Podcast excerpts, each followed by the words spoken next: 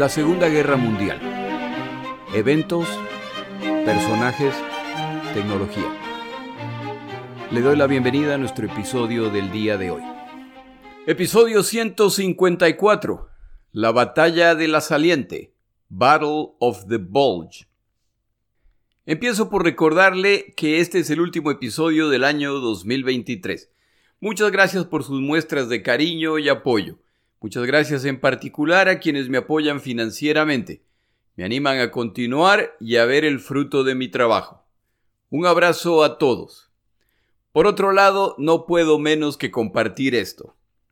Uno de mis oyentes escribe lo siguiente en Spotify. Hola Jorge, desde el inicio del año he seguido tu podcast y no he podido parar. Estoy en el sexto básico en Chile y soy el favorito del profe de historia. Muchas gracias. Mi querido Rafa, me has alegrado el día como no tienes idea. Ya sabía que para algo iba a servir este podcast. Misión cumplida. Empezamos nuestro episodio.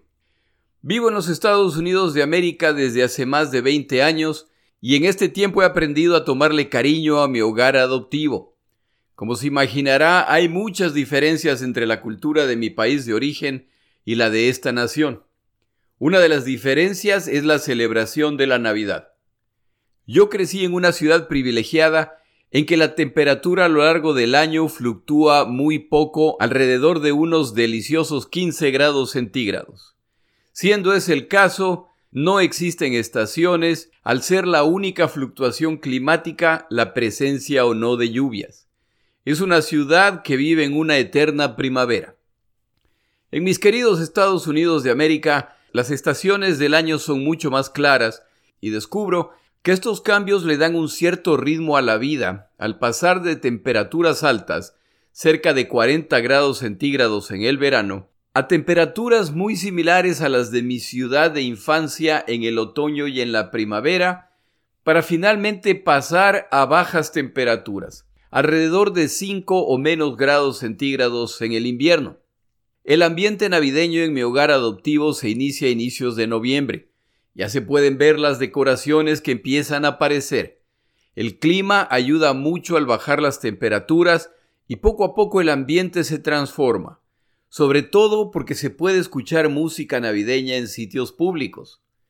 Hay incluso estaciones de radio que a partir de inicios de noviembre cambian su programación entera a música navideña.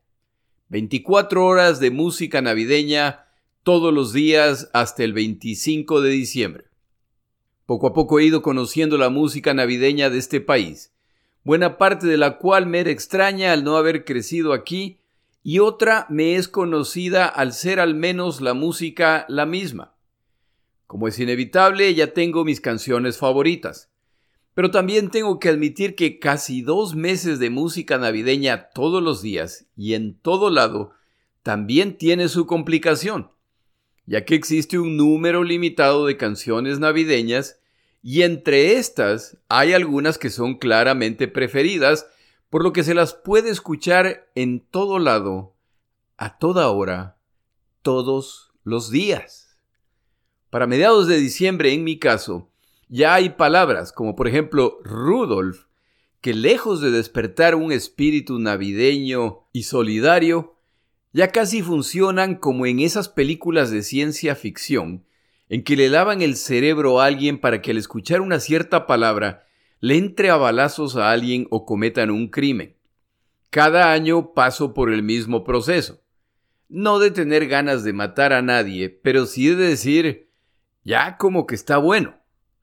Pongan aunque sea un reggaetón. No, mentira, tampoco es para tanto. En cierto momento descubrí que dos de mis canciones navideñas favoritas están conectadas con el tema de este podcast.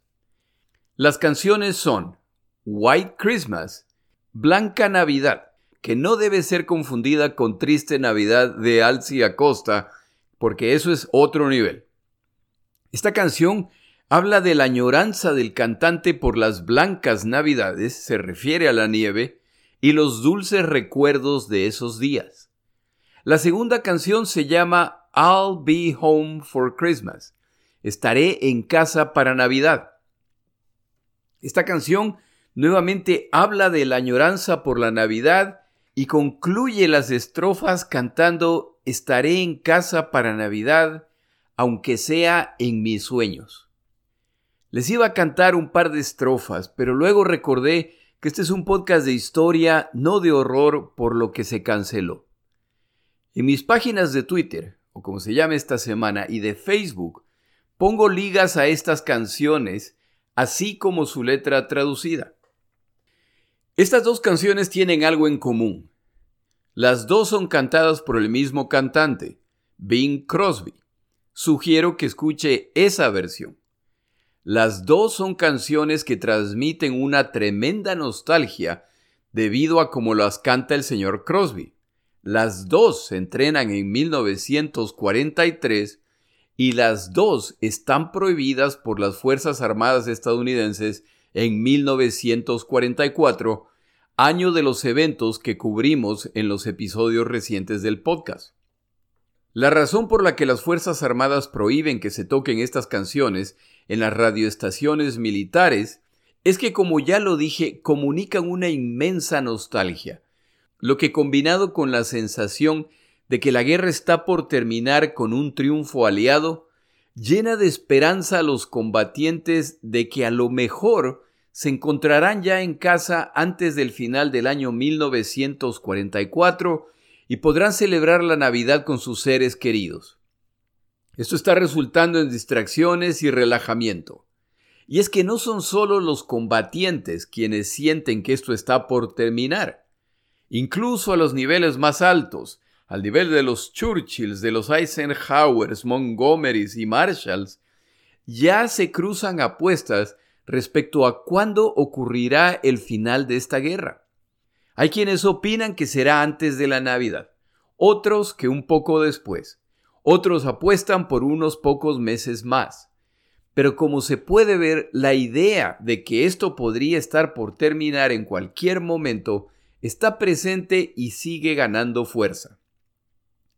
Después de todo, luego de las derrotas alemanas en el este europeo a manos de los soviéticos y en el oeste a manos de británicos, estadounidenses y su coalición, más el intento de asesinato contra Hitler hace unos pocos meses, da la impresión de que los alemanes ya lo han lanzado todo, y lo que queda son combatientes demasiado viejos o demasiado jóvenes para combatir, por lo que la resistencia alemana podría colapsar en cualquier momento tal como ocurrió en la Primera Guerra Mundial.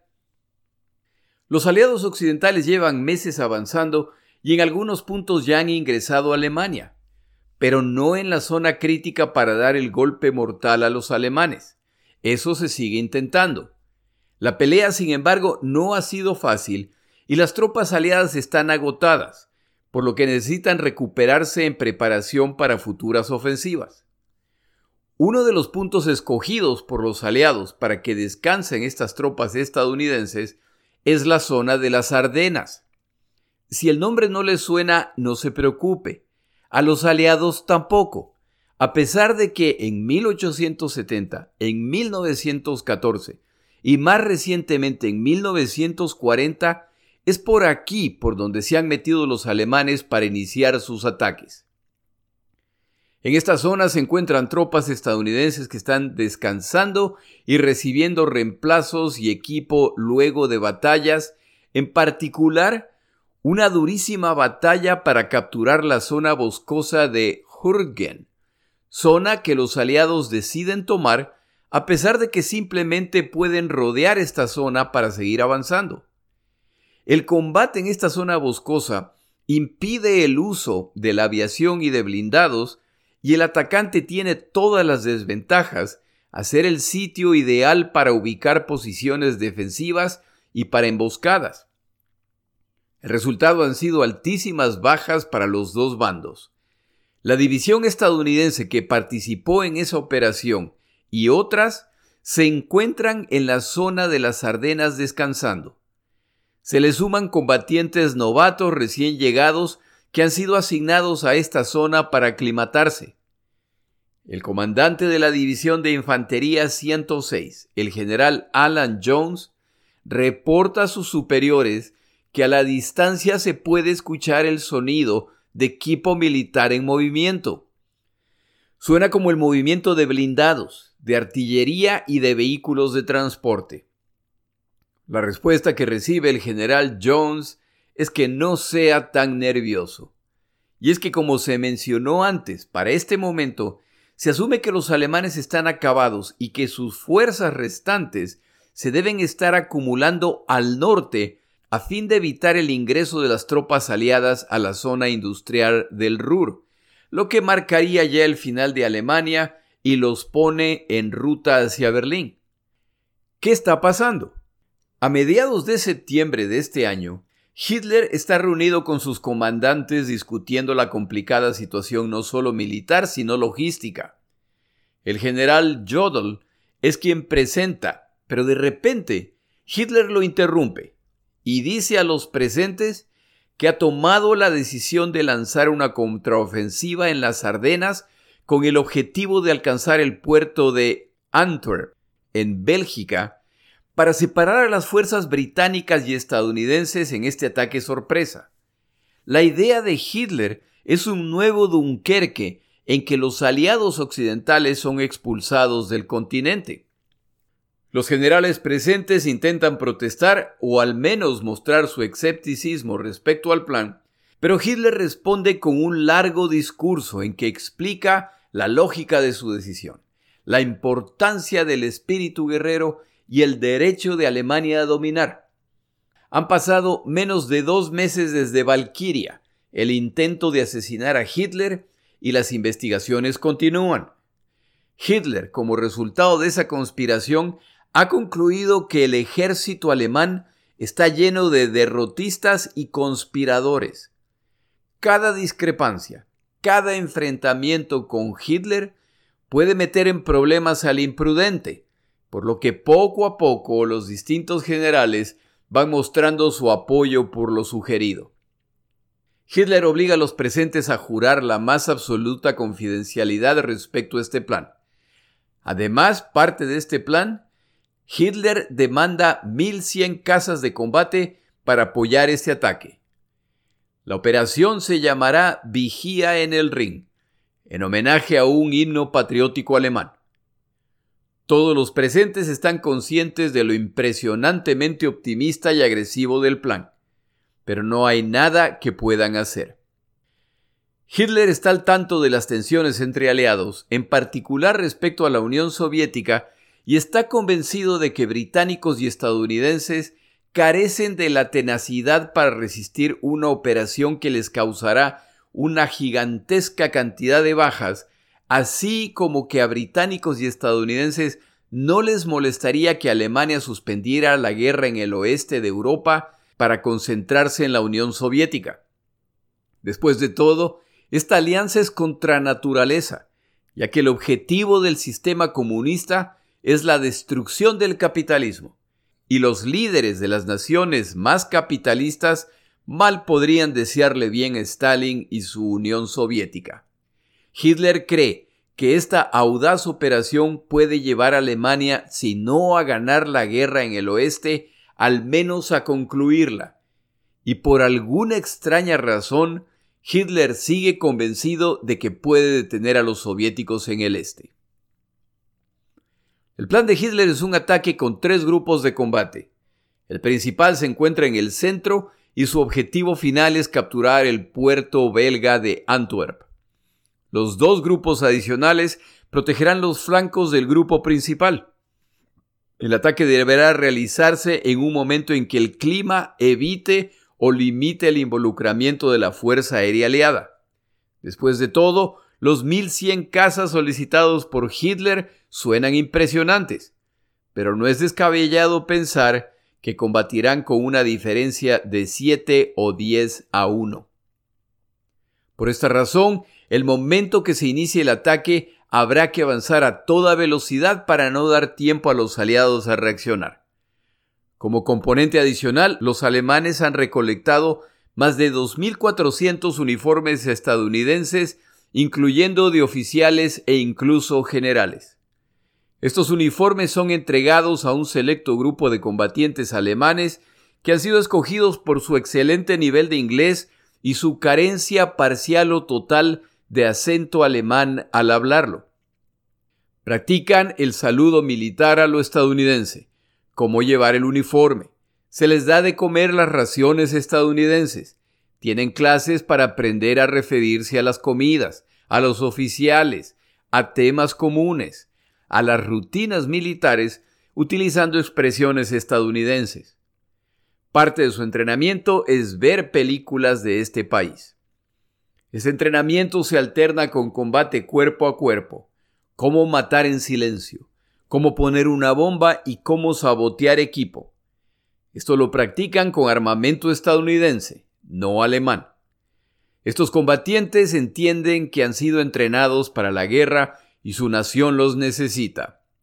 Las órdenes de Hitler se deberán seguir al pie de la letra y quienes no lo hagan serán ejecutados. La gravedad de su misión queda clara cuando entre las provisiones recibidas se incluye una cápsula de cianuro.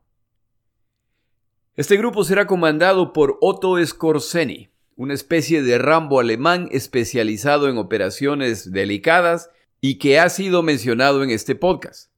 La última vez que lo vimos iba en una avioneta con Mussolini. Su tarea será infiltrarse en la retaguardia estadounidense, sabotear instalaciones, destruir arsenales y centros de acopio de combustible o protegerlos si logran capturarlos hasta que lleguen las fuerzas alemanas, causar confusión y si se da la oportunidad, asesinar a oficiales estadounidenses. Quienes participan saben que si son capturados en la retaguardia enemiga, en medio de un ataque, vistiendo el uniforme del enemigo, lo único que les espera es un pelotón de fusilamiento. Por lo tanto, si son descubiertos, ya están muertos, por lo que lo mejor que pueden hacer es llevarse tantos enemigos consigo como puedan. Este grupo no tomará prisioneros.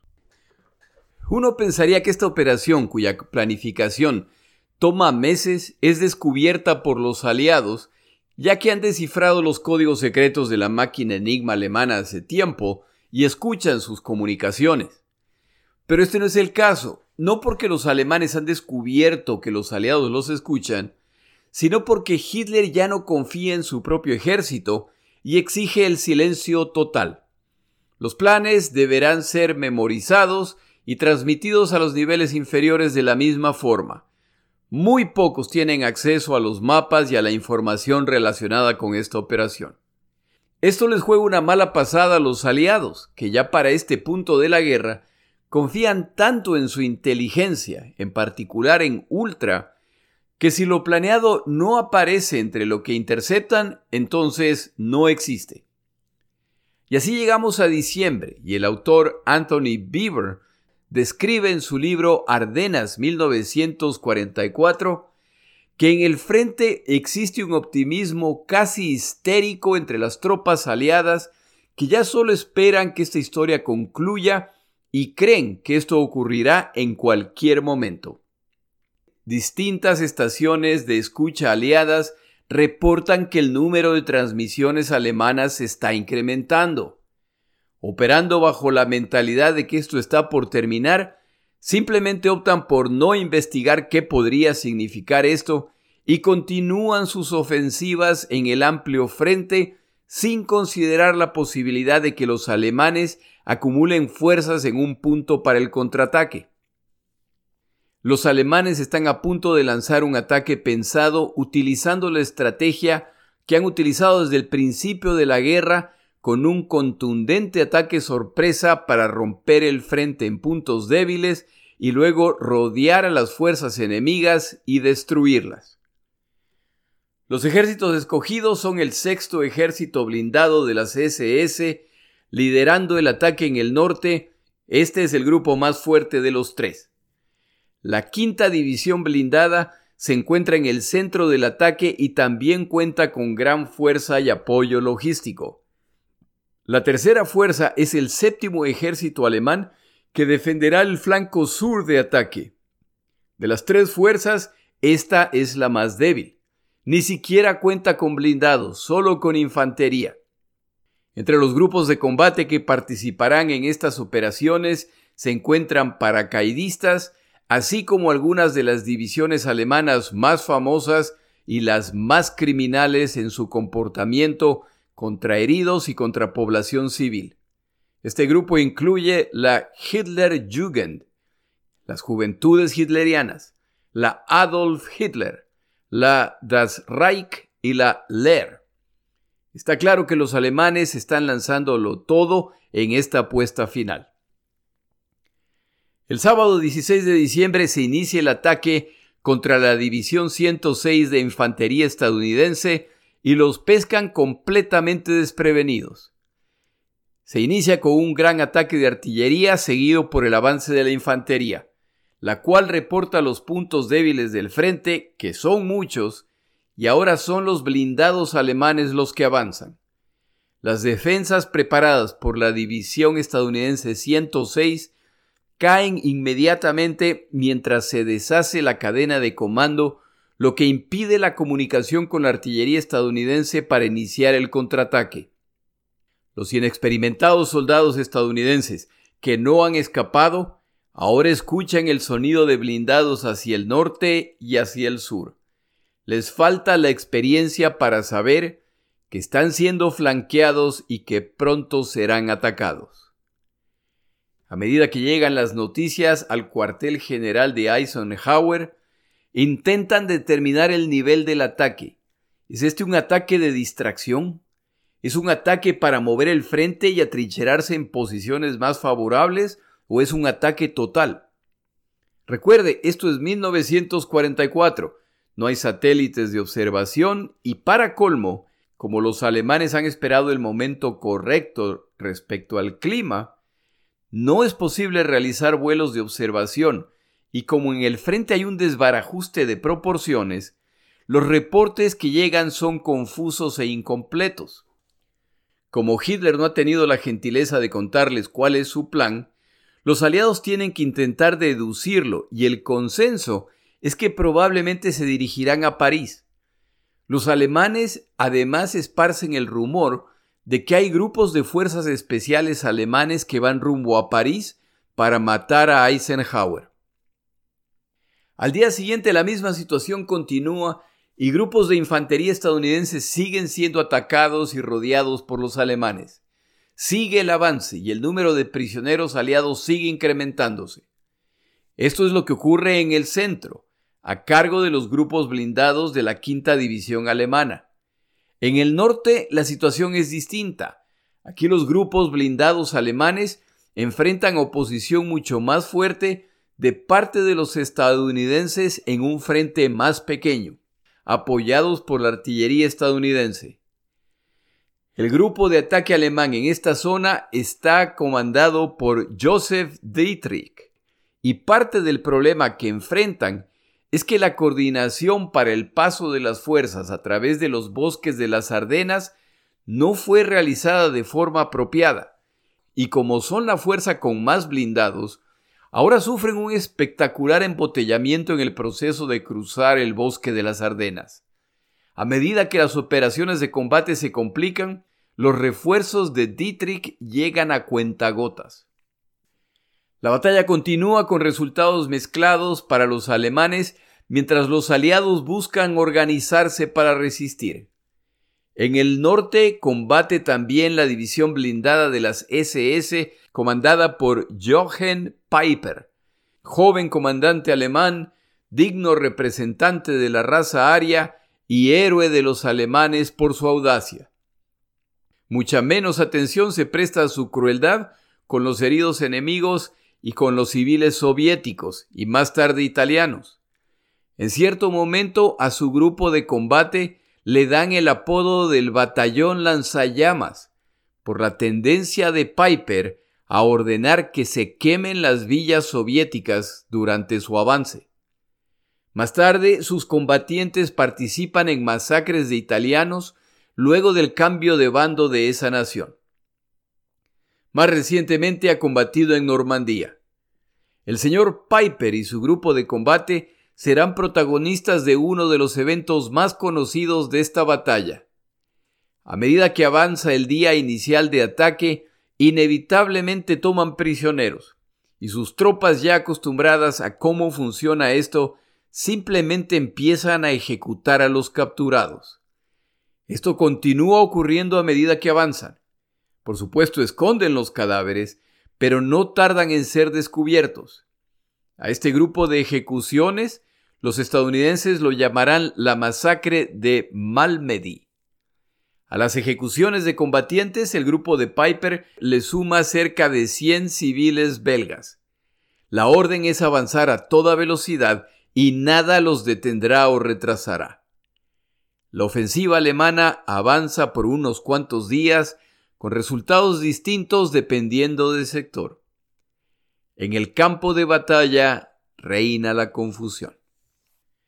Tomamos una pausa.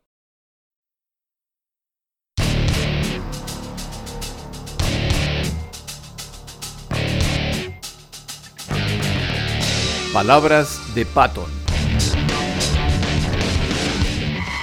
El general estadounidense George Patton es conocido por sus frases, algunas de las cuales se encuentran en libros de liderazgo.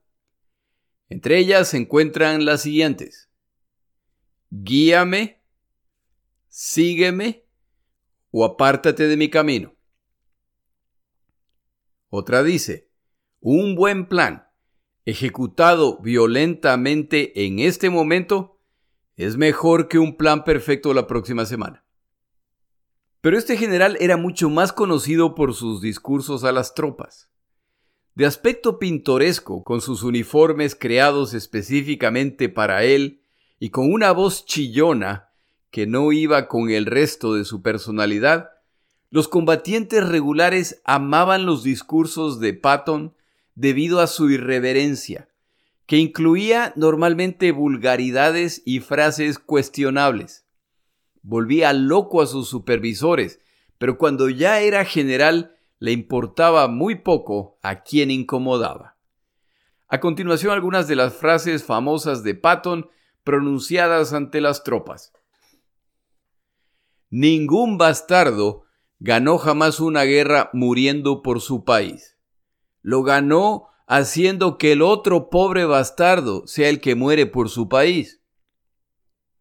Otra frase dice, cuando esta guerra termine y esté en casa una vez más, quizá dentro de 20 años, sentado junto a la chimenea, con su nieto en sus rodillas y le pregunte, ¿qué hiciste en la gran Segunda Guerra Mundial?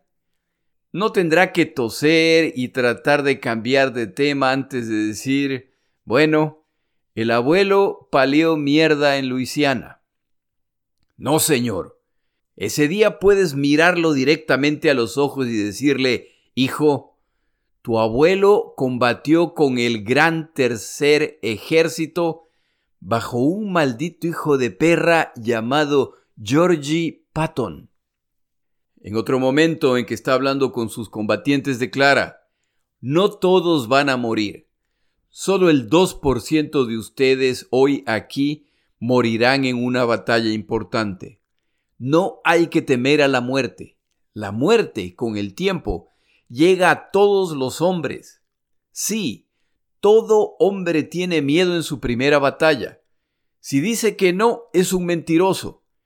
Algunos hombres son cobardes, pero luchan igual que los valientes. El verdadero héroe es el hombre que lucha aunque tenga miedo. Finalmente, una frase de Patton en los días en que ya avanzan hacia Alemania. Respecto al avance dentro de Alemania, Patton aclaraba a sus tropas. No vamos a disparar simplemente a los malnacidos, vamos a arrancarles las malditas entrañas y usarlas para engrasar las orugas de nuestros tanques. Lenguaje muy crudo, pero este es el lenguaje de la guerra, de acuerdo a George Patton. No se preocupe, no habrá más palabras de Patton, pero me pareció justo hacer un pequeño homenaje a este general estadounidense, jactancioso, colorido, brillante, y como tantos otros convencido de un destino de grandeza. Era, en mi opinión, lo más parecido con lo que contaban los estadounidenses a un comandante alemán o soviético, agresivo y dispuesto a cumplir la misión al costo que sea. A pesar de los impresionantes resultados iniciales, la realidad es que esta ofensiva alemana es una locura en que una vez más Adolfo Hitler confía en la capitulación enemiga más que en la viabilidad del plan. Tal como lo ha hecho a lo largo de su vida y en particular al ascender al poder en Alemania, Hitler confía que sus oponentes se doblegarán como lo han hecho consistentemente entre 1933 y 1940. Pero para este momento esas ya son historias viejas. Los tres grupos de combate enviados por los alemanes tienen distintos niveles de poder y ninguno tiene todo lo que necesita para lograr su misión. Este ataque implica crear una saliente dentro del territorio que ya controlan los aliados, y si he escuchado los episodios de este podcast, para este momento ya debería saber que formar salientes dentro de territorio enemigo es una terrible idea.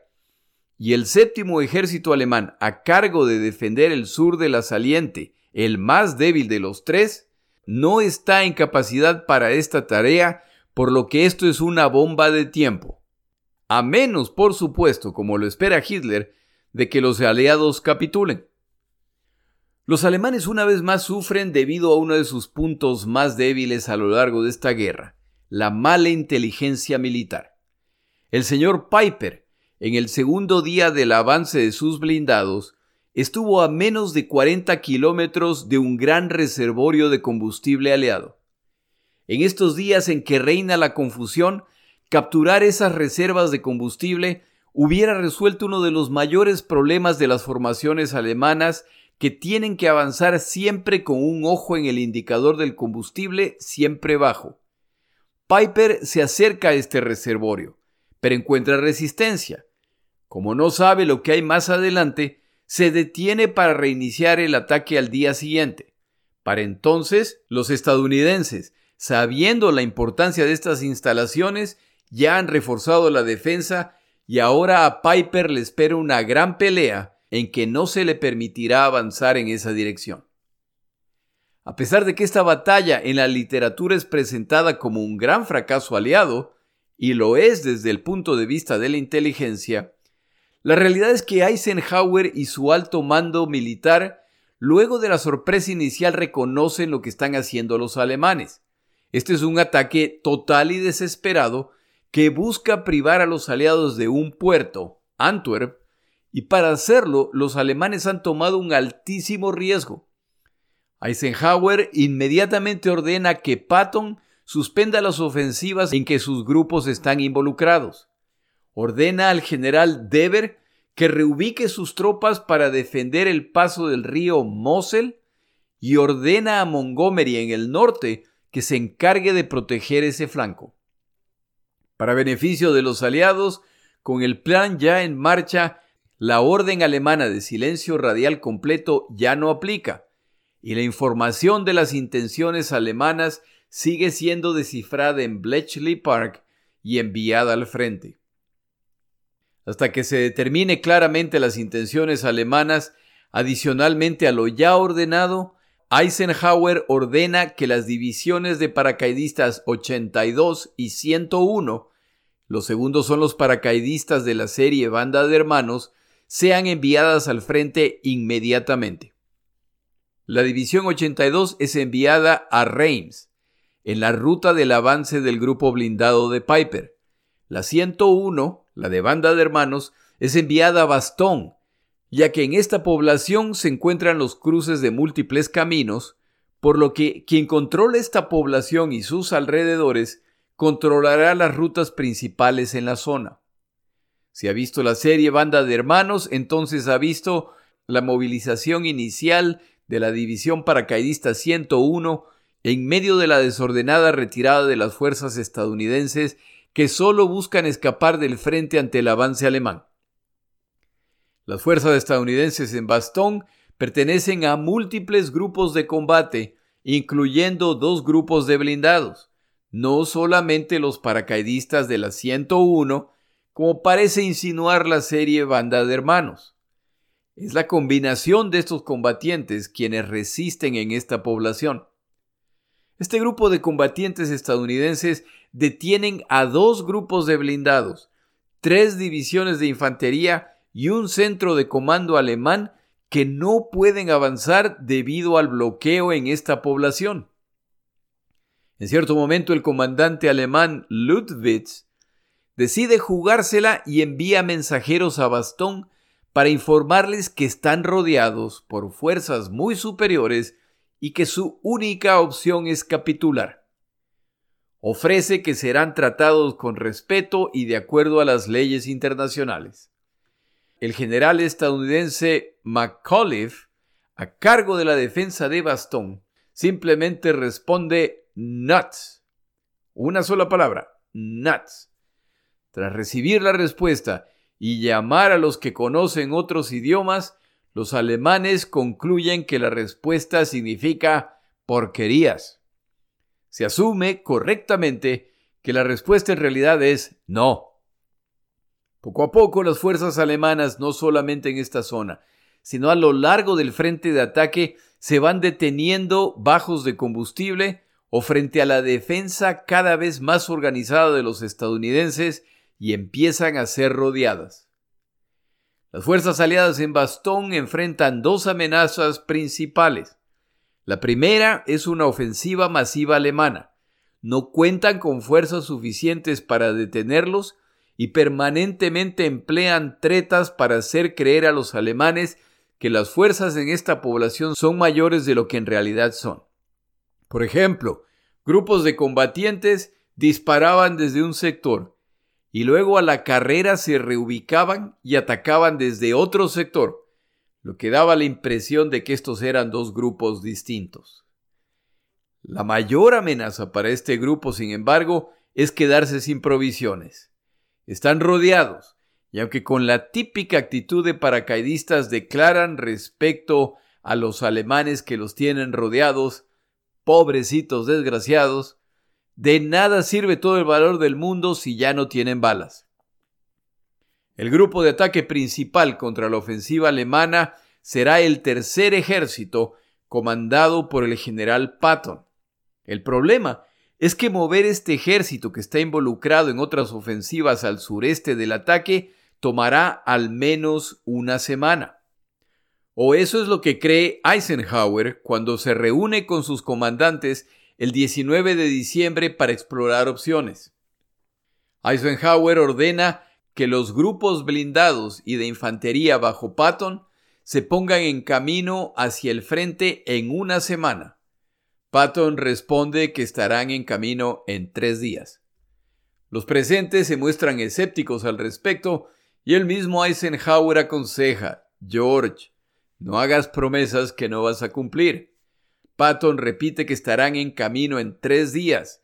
Inmediatamente despacha las órdenes y en tres días las fuerzas de Patton ya están combatiendo al débil séptimo ejército alemán, cuya tarea, como recordará, era defender el flanco sur. Los blindados e infantería de Patton avanzan imparables, aunque a la larga no avanzarán a placer y enfrentan fuerte resistencia alemana. De paso, los estadounidenses para este momento tienen las fuerzas de ataque más mecanizadas del mundo. Estas fuerzas hubieran sido el sueño dorado de Hitler para su guerra relámpago. Los estadounidenses cuentan con los recursos con lo que los alemanes solo podían soñar. A Patton se le ordena que avance hacia Bastón para aliviar la presión sobre el relativamente pequeño grupo de combatientes estadounidenses que pelean ahí. Patton expresa su opinión. Nunca se le complicaba mucho hacer esto. Y su opinión es que sus fuerzas no deben dirigirse hacia Bastón. Tienen que ir mucho más al este, rumbo al punto de lanzamiento de este ataque alemán y atacar ahí. Al hacer esto crearán una gigantesca bolsa llena de tropas alemanas que serán entonces aniquiladas a medida que se quedan sin combustible, munición y provisiones. Se le agradece la opinión al general Patton, pero se repite la orden, rumbo a Bastón. Con el panorama general presentado, no es difícil entender cómo avanza esta batalla. Las brutales fuerzas de las SS han avanzado y en el proceso han ejecutado prisioneros y civiles. Los infiltrados de Scorseni causan confusión y desconfianza en la retaguardia estadounidense, aunque no logran nada de importancia. En la retaguardia no era extraño que en los puntos de control se hacían preguntas extrañas a combatientes estadounidenses que se acercaban. ¿Cómo se llama la novia de Mickey Mouse? ¿Quién ganó el Campeonato Mundial de Béisbol en 1943? ¿Quién lo ganó en 1942? O pedidos como ¿canta un pedazo del himno nacional? No saber la respuesta a esas preguntas podría resultar en un balazo o en un enfrentamiento armado entre grupos de combatientes.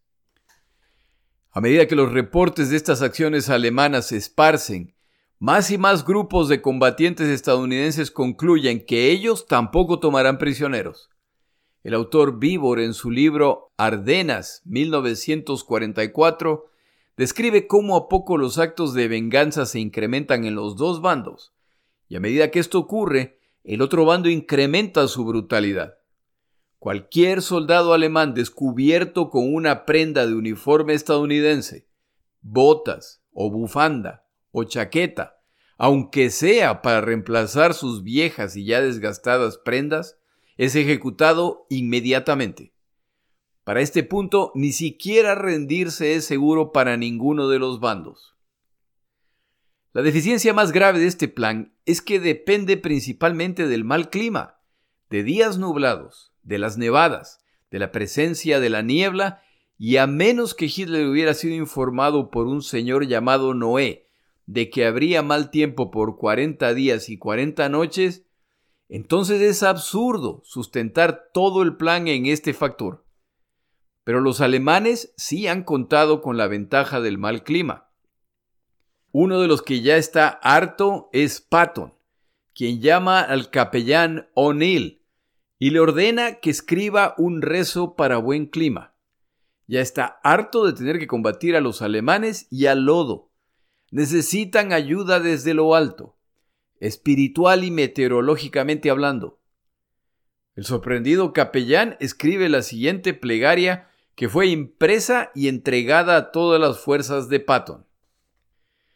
Padre Todopoderoso y Misericordioso, te suplicamos humildemente por tu gran bondad que restrinjas estas lluvias inmoderadas con las que hemos tenido que luchar. Concédenos buen tiempo para la batalla. Escúchanos bondadosamente como soldados que te invocan para que, armados con tu poder, podamos avanzar de victoria en victoria, aplastar la opresión y la maldad de nuestros enemigos y establecer tu justicia entre los hombres y las naciones. El 23 de diciembre la oración es respondida y amanece con un día soleado completamente libre de nubes. Patton declara, maldita sea, ese O'Neill se mandó una potente oración. Tráiganme lo que lo voy a condecorar. El capellán O'Neill es efectivamente condecorado. De paso, existe un texto de la oración personal de Patton pidiendo buen clima, que es una joya. Imagino que teológicamente es un desastre, pero muestra la actitud de este comandante, quien obviamente se veía de igual a igual con todos, y Dios no se escapaba de su lista. Si tiene cómo encontrarla, se la recomiendo. Tiene su gracia. El buen clima marca el final de la ofensiva alemana. Cielos abiertos implican que combatientes en Bastón y en otros puntos aislados ya pueden ser reaprovisionados desde el aire. Pero sobre todo, que las formaciones blindadas y de infantería alemanas ya no están a salvo en ningún lugar durante el día. Si usted recuerda, Hitler tenía un plan al respecto y la Fuerza Aérea Alemana ahora debe entrar en combate contra los aliados. Los combatientes alemanes en tierra miran con desconsuelo a los cielos el 23 de diciembre. Ya saben lo que viene a continuación. Es lo mismo que ha pasado desde los desembarcos aliados en Normandía hace seis meses. Los aliados abren la nueva etapa enviando bombarderos a destrozar las estaciones de tren y las rutas de abastecimiento utilizadas por los alemanes dentro de Alemania. La estructura logística alemana en apoyo a las Ardenas es destrozada. Los cazas de combate y ataque a tierra aliados ahora aparecen sobre el campo de batalla. De acuerdo al autor Chitino, el 24 de diciembre los aliados lanzan 5.000 misiones de ataque, los alemanes 800. Pero no es solo la cantidad de misiones, sino quienes se enfrentan. La fuerza de cazas alemanas destrozada a lo largo de este año por los aliados cada vez cuenta con menos pilotos experimentados, lo que quiere decir que cada vez más los que despegan son pilotos novatos que no tienen la menor oportunidad contra pilotos experimentados aliados que ya vuelan en aviones superiores a los suyos. Para colmo, los aliados ya han perfeccionado los obuses antiaéreos, los cuales ya no necesitan ser calibrados para explotar a una cierta altura, ya que cuentan con primitivos sensores de radar que les indican cuando hay un objeto cerca y entonces estallan. En pocas palabras, estos pilotos alemanes despegan conscientes de que es muy poco probable que regresen. El dominio aéreo aliado ahora significa que cualquier fuerza alemana en tierra descubierta a campo abierto será despedazada. Cualquier convoy de provisiones para las fuerzas alemanas está condenado a su destrucción. En estos ataques destacan los tifones británicos y los P-48 estadounidenses, verdaderos tanques voladores equipados con ametralladoras de alto calibre e incluso cohetes.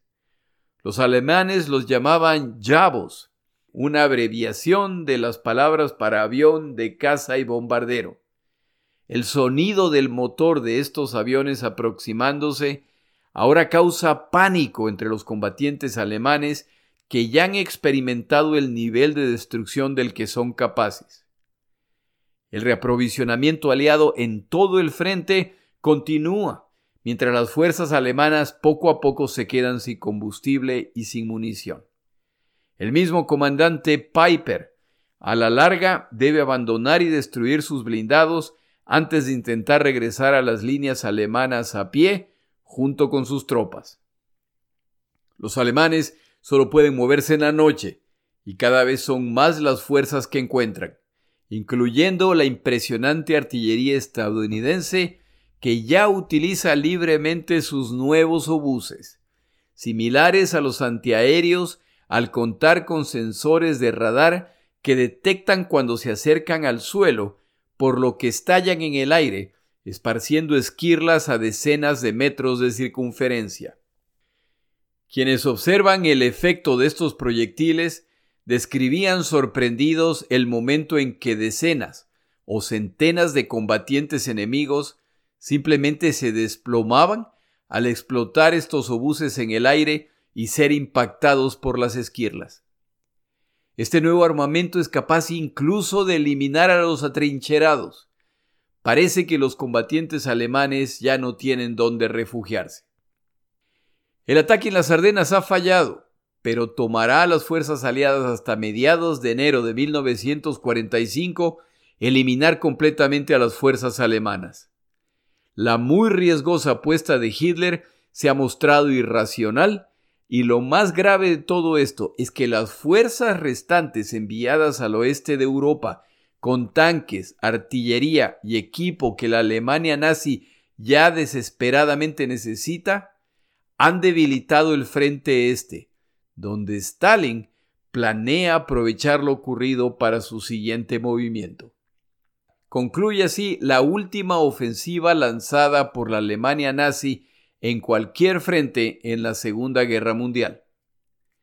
El colapso final de Alemania se acerca y los aliados occidentales finalmente entienden que solo cuando esta guerra concluya y ya queda claro que los alemanes pelearán hasta el fin, solo entonces podrán relajarse.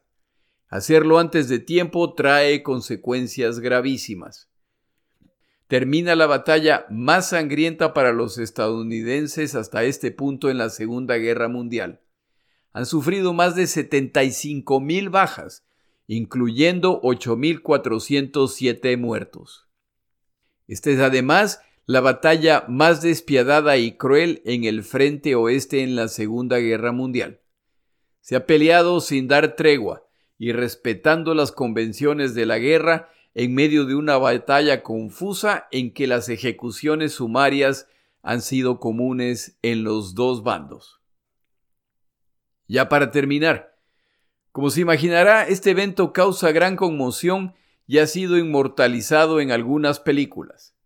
La primera no necesariamente se la recomiendo. Se llama en español, al menos en Latinoamérica, La batalla decisiva. Esta película estadounidense de 1965 es respecto a esta batalla y es criticadísima por sus múltiples imprecisiones históricas. Una de las principales es que fue firmada en el sur de España, donde el terreno y el clima no se parecen en nada al norte de Europa en el invierno y en una zona boscosa. Aunque no es educativa, al menos es entretenida. La segunda película que le recomiendo es Patton, película estadounidense de 1970, muy bien hecha y cubre los eventos de esta guerra en que participó este general. Es poco precisa en el sentido que Patton parece siempre estar en lo correcto, y ese no fue el caso.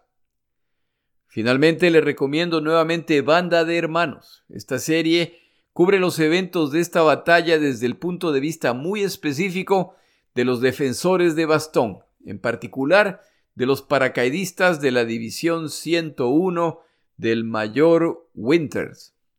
Cuando veo este episodio de esa serie, tengo que ponerme una chaqueta ya que hacen un magnífico trabajo mostrando el frío invernal que padecieron estos combatientes. Termino así el episodio final del año 2023. Muchas gracias por su apoyo a lo largo de este proyecto que ya se acerca a los cuatro años. Gracias por sus expresiones de cariño y frases de apoyo. Al regresar en enero, nos vamos al Pacífico para ver cómo va la guerra en ese frente. Feliz Navidad, que tenga un excelente 2024. Mi nombre es Jorge Rodríguez. Gracias por acompañarme.